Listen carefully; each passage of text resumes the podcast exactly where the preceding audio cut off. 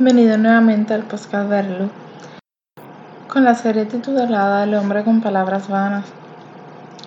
Hoy nos ubicaremos en el capítulo 34 del libro de Job, donde leemos así. Y respondió Eliú y dijo, Oí sabios mis palabras y doctos escuchadme, porque el oído prueba las palabras y el paladar gusta para comer. Escojamos para vosotros el juicio Conozcamos entre nosotros cuál sea lo bueno, porque Job ha dicho, yo soy justo, y Dios me ha quitado mi derecho. En mi juicio yo fui mentiroso, mi saeta es grabada sin haber yo prevaricado. ¿Qué hombre hay como Job, que bebe el escarnio como agua? Y va en compañía con los que obran iniquidad y andan con los hombres maliciosos, porque dijo, de nada servirá al hombre si conformare su voluntad con Dios. Creo que Eliú va por el mismo camino de los otros tres mencionando que Job anda con malhechores. Esto porque él además, Job está describiéndose como inocente. O sea, sé que Job se ha ido en un éxtasis. Job ha hablado en vano.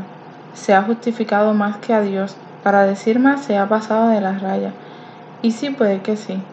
Pero me pregunto cómo es que estos hombres podían acusarle de pasarle con malvado y malhechores solo por el hecho de decir soy inocente. Luego termina aquí diciendo que Job dice en sus palabras que el hombre no gana nada con servir y obedecer a Dios. Y es que Job en ningún momento ha dicho eso, y claro está, que sus palabras se pueden malinterpretar como lo ha dicho Eliú. Está muy bien que estos hombres quieran abogar por Dios, pero poniendo palabras en la boca de Job que no ha dicho, diciendo que se ha pasado con malos, ¿Acaso lo han visto? Porque yo lo que siempre he escuchado de lo que se decía de él era que era un hombre recto, ayudaba al necesitado y aconsejaba al adolorido. Entonces me pregunto que si es así, ¿qué les pasa a estos hombres? Quieren servir a Dios acusando y señalando, abogando de la manera más fatula que pueda existir. O sea, ellos defienden a Dios acusando a Job de lo que no ha hecho y hablan falso testimonio contra él, en su cara por lo menos, pero ¿a qué le añaden a lo que él ha dicho? En su propia cara cometen las mismas faltas contra el prójimo que Cristo nos ha dicho que no hagamos. Y sepan que este es el comienzo del discurso de Elío. Mucha presentación para parar en qué? Sigamos leyendo. Por lo tanto, varones entendidos, oídme, sigue diciendo Elío, Lejos vaya de Dios la impiedad y del Omnipotente la iniquidad, porque Él pagará al hombre su obra y Él le hará hallar conforme a su camino. Además de esto, cierto Dios no hará injusticia y el Omnipotente no pervertirá el derecho. ¿Quién visitó por Él la tierra? ¿Y quién puso en orden todo el mundo? Si Él pusiese sobre el hombre su corazón y recogiese así su espíritu y su aliento, Toda carne perecería juntamente y el hombre se tornaría en polvo. Y si hay en ti entendimiento, oye esto, escucha la voz de mis palabras. Enseñorarse a el que aborrece el juicio y condenarás al poderoso siendo justo.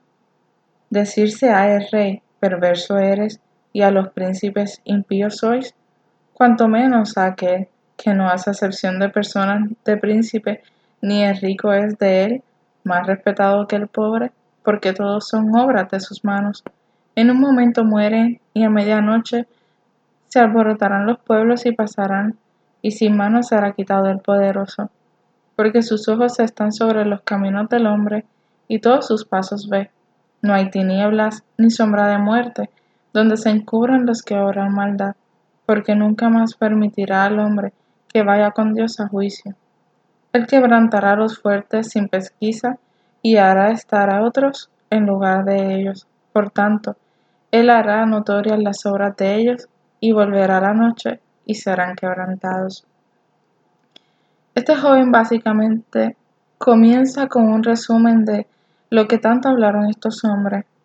Los enseña la grandeza de Dios, su justicia, su amor y perdón por los cuales nos da otra segunda oportunidad cuando arrepentidos lo buscamos o más oportunidades si son necesarias. Él fue quien creó la tierra y todo lo que nos rodea, y a nosotros valga la redundancia. Son cosas que ya sabemos, pero que no alcanzamos, y si lo llegamos a hacer, nos impresionamos de su vasto poder, de su grande amor, marcado y tallado en cada hoja, en cada brisa, en cada gota de lluvia, en cada trago de agua refrescante que no permite que mueras de sed, en cada cosa por insignificante que parezca, Dios está allí esperando que los reconozcamos a Él, y de esto hablan estos hombres. En ningún momento he querido inferiorizar lo que ellos dicen sobre Dios, sino que me he enfocado en la dureza del hombre tan reflejada en estos hombres y sus maneras de actuar y tratar a Job. Así se demuestra cómo el amor de tantos ha sido magullado, destruido, porque vivimos sin amor, porque vivimos sin Dios, porque no podemos dar nada que no tenemos y si deseamos dar algo, necesitamos tenerlo, y el amor solo se puede obtener de la fuente mayor, infinita, que nunca se acaba, que es Cristo Jesús, mi Señor y Salvador. Además sigue mencionando cómo es que Dios actúa, siendo Él justo, dando a cada uno según sus obras. Y bueno, Él refuta que Él hace bien, bendice, y al que hace el mal, maldice, que le da sus pagas referente a sus acciones, que Dios es un Dios justo y tiene la razón. No es que no la tuviera, es que el punto en que se empeñaron a presentar era erróneo. No estaba Job en pecado, no había pecado Job. Solo y nada más era una prueba para la fe de Job, así como pasó a Abraham cuando Dios le pidió que entregara a su hijo de la promesa, igual como a José cuando fue vendido por sus hermanos y en Egipto sufrió más aún, como Moisés cuando tuvo que huir al desierto por su pecado, como tú y como yo hoy. Llevamos una lucha diaria que nos es que no es contra carne ni sangre, sino contra potestades de las tinieblas. Pero no estás solo hoy. Tienes la oportunidad de elegir a Cristo como tu guía, como tu príncipe, como tu escudo y ayudador, como tu guardián, y no deberás nada que temer. Así viviendo el día a día, solo fijándote en Él hoy y luchando por Él hoy, tomando de la mano del que te creó podrás salir de esta, podrás salir a flote en el nombre de Jesús. Créelo. Amén y amén. Volviendo a la lectura, en el versículo 25 seguimos leyendo así. Por tanto, Él hará notoria las obras de ellos, y volverá la noche y serán quebrantados, como a malos los herirá en lugar donde sean vistos, por cuanto se apartaron de él así, y no consideraron todos sus caminos, haciendo venir delante de sí el clamor del pobre, y oyendo el clamor de los necesitados. Y si él diere reposo, ¿quién inquietará? Si escondiera el rostro, ¿quién le mirará? Esto sobre una nación y asimismo sobre un hombre, haciendo que reine el hombre hipócrita, para escándalos del pueblo porque de Dios es decir, yo perdoné, no destruiré. Enséñame tú lo que yo no veo, que si hice mal no lo haré más. Ha de ser eso según la mente. Él te recompensará, que no quieras tú o quieras, y no yo. Di lo que sabes. Los hombres de seso dirán conmigo, y el hombre sabio me oirá. Job no habla con sabiduría, y sus palabras no son con entendimiento. Deseo que Job sea aprobado luengamente, para que haya respuestas contra los varones inicuos, por cuanto su pecado añado impiedad, bate las manos entre nosotros y multiplica sus palabras contra Dios. Eliú se encuentra acusando a Job también de hablar contra Dios y repitiendo las palabras que hemos escuchado de los demás. Habla de lo que puede hacer Dios, como que se puede esconder y nadie le verá. Pregunta acaso si Job le enseñará a Dios cómo es que Dios hace y deja de hacer, lo que tanto sabemos y hemos visto con este estudio. Job si ha errado, ha sido en creerse mucho y subirse a un gran peldaño, pero lo impresionante es la manera en que Dios toma su actitud, que lo veremos luego. Las lecciones que tenemos aquí son dos, y muy bien definidas. No juzgar, no criticar, ni decir falso testimonio contra hombres, ya que sabemos que estos acusaban a Job de haber pecado, pero muy claro nos queda de que ni había pecado, ya que había sido Satanás quien había incitado a Dios contra Job para hacerlo caer, pero no lo logró. En el mismo libro nos aclara que con toda y su situación la pérdida de sus bienes, destruido por Satanás, y la muerte de sus hijos, añadiendo enfermedad, con todo, no pecó. Job, a pesar de sus palabras vanas, no pecó Job. Amén. Y gloria a Dios por ello.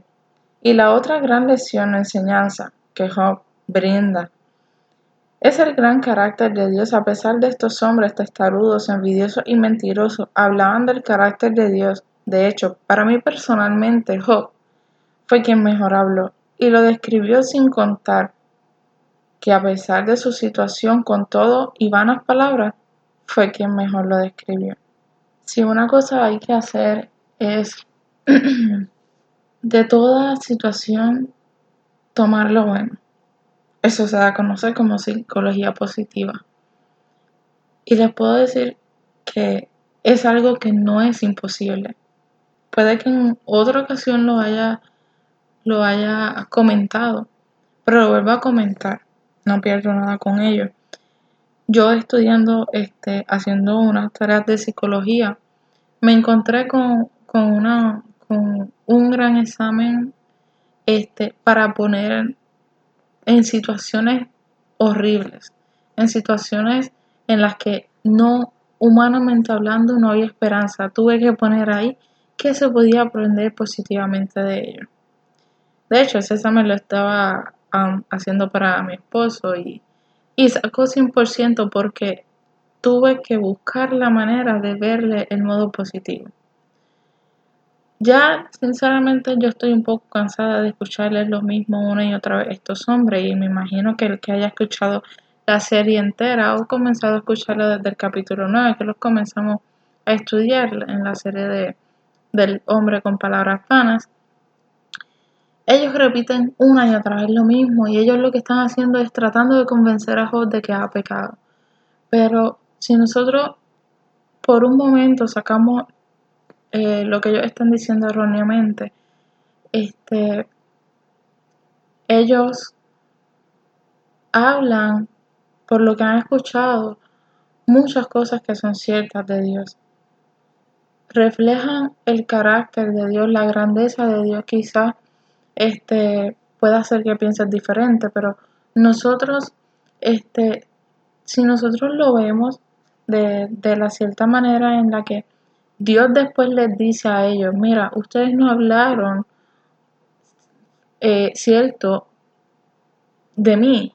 Ahí podemos comprender que aunque ellos decían cosas que cuando tú las lees a primera instancia, tú dices, no, pero lo que ellos están diciendo es cierto, pero es que lo estaban haciendo con otros fines. Y de hecho, Job, con todo eso que parezca que estaba pecando, estaba creyéndose más que Dios, pero con todo eso, Dios comprendía. Entonces eso nos enseña del carácter de Dios, de su manera de, actuar, de su manera de obrar, de sus sentimientos, de, sus pensamientos, de, que nosotros pensaremos que Él es bien estricto y no es que no lo sea, pero es que Él comprende cada situación y Él, él es quien mejor sabe lo que nosotros estamos pasando.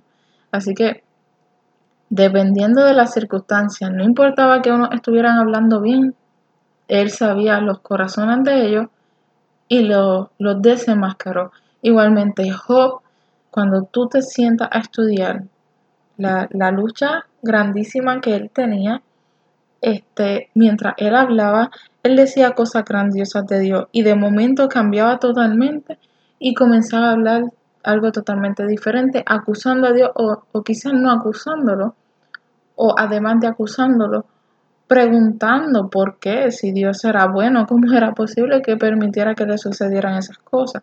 Que ese fue el principio y, y, y lo que nos provocó, lo que nos llevó a nosotros a estudiar este libro. Si es la primera vez que escuchas el podcast, está en uno de los tantos eh, capítulos que hemos visto del libro de Job. Te lo invito a que, a que lo escuches desde el capítulo 9 en el primero que vimos, hemos sido inspirados por Job a aprender muchísimo y todavía nos falta tanto que de cosas que no debemos, nos cosas que no debemos de hacer y a la relación espiritual que nosotros debemos de llevar con Dios.